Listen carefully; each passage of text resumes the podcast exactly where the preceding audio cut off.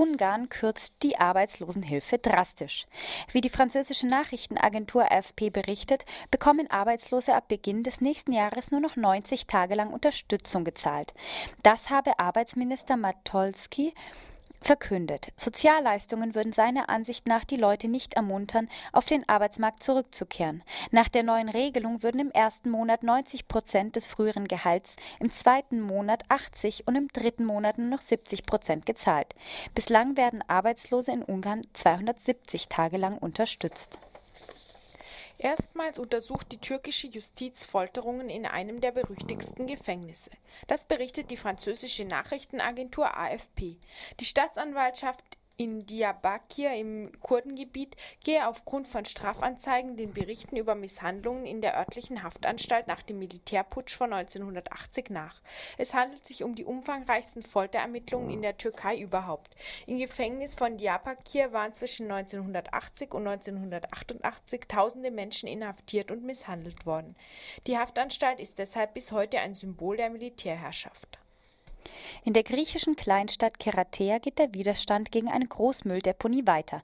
Letztes Wochenende gab es ein großes Kunst- und Widerstandsfestival mit prominenten Künstlerinnen und Künstlern.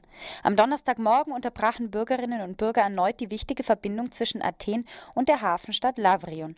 Unbemerkt von polizeilichen Besatzungstruppen, deren millionenteurer Einsatz übrigens aus der Gemeindekasse Kerateas beglichen werden soll, wurde der Asphalt der Straße aufgebrochen und die Erde auf ganzer Breite ausgehoben. An anderen Stellen versperrte Geröll die Straße. Als Räumfahrzeuge mit Polizeieskorte anrückten, gab es Sirenenalarm. Es kam zu schweren Auseinandersetzungen zwischen der protestierenden Bevölkerung und der Polizei, bei der nach unterschiedlichen Angaben zwischen 24 Bürgerinnen mit Verletzungen Krank ins Krankenhaus gebracht worden sein sollen. In Jemen haben am heutigen Freitag Hunderttausende gegen Präsident Saleh demonstriert. Nach dem Freitagsgebet sind in zahlreichen großen Städten Menschen auf die Straße gegangen und haben auch die Stromversorgung lahmgelegt. Vor dem Amtssitz von Saleh in der Hauptstadt Sanaa demonstrierten hingegen Zehntausende Anhänger des Präsidenten. UN-Tribunal verurteilt General Gotovina. Das UN-Tribunal für das ehemalige Jugoslawien, ICTY, hat den ehemaligen kroatischen General Gotovina zu 24 Jahren Gefängnis verurteilt. Die Staatsanwaltschaft hatte 27 Jahre Haft gefordert. Im Jugoslawienkrieg habe sich der kroatische General Gotovina bei brutalen Vorgehen gegen die serbische Bevölkerung in Kroatien im Jahr 1995 Kriegsverbrechen und Verbrechen gegen die Menschlichkeit schuldig gemacht, so das Tribunal. Der Mitangeklagte angeklagte Ex-General Ivan Czernak wurde allerdings freigesprochen. Anfang der 1990er Jahre hatten serbische Verbände ein Drittel der Fläche von Kroatien erobert. Im August 1995 schlug die kroatische Armee zurück und eroberte die Region der Krajina. Die Krajina war vor allem von Serbinnen bewohnt. Während der kroatischen Militäroperation Sturm wurden über 300 serbische Zivilistinnen und Rebellinnen erschossen.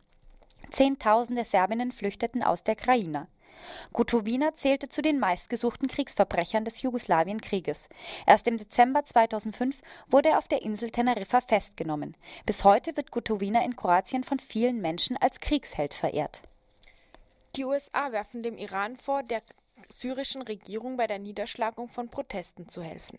Außenamtssprecher Toner sagte in Washington, dafür gebe es glaubwürdige Hinweise. Aus amerikanischen Regierungskreisen verlautete ergänzend, man verfüge über Erkenntnisse, dass etwa die Überwachung und Behinderung der Internetkommunikation der Opposition mit Unterstützung aus Teheran stattfinde.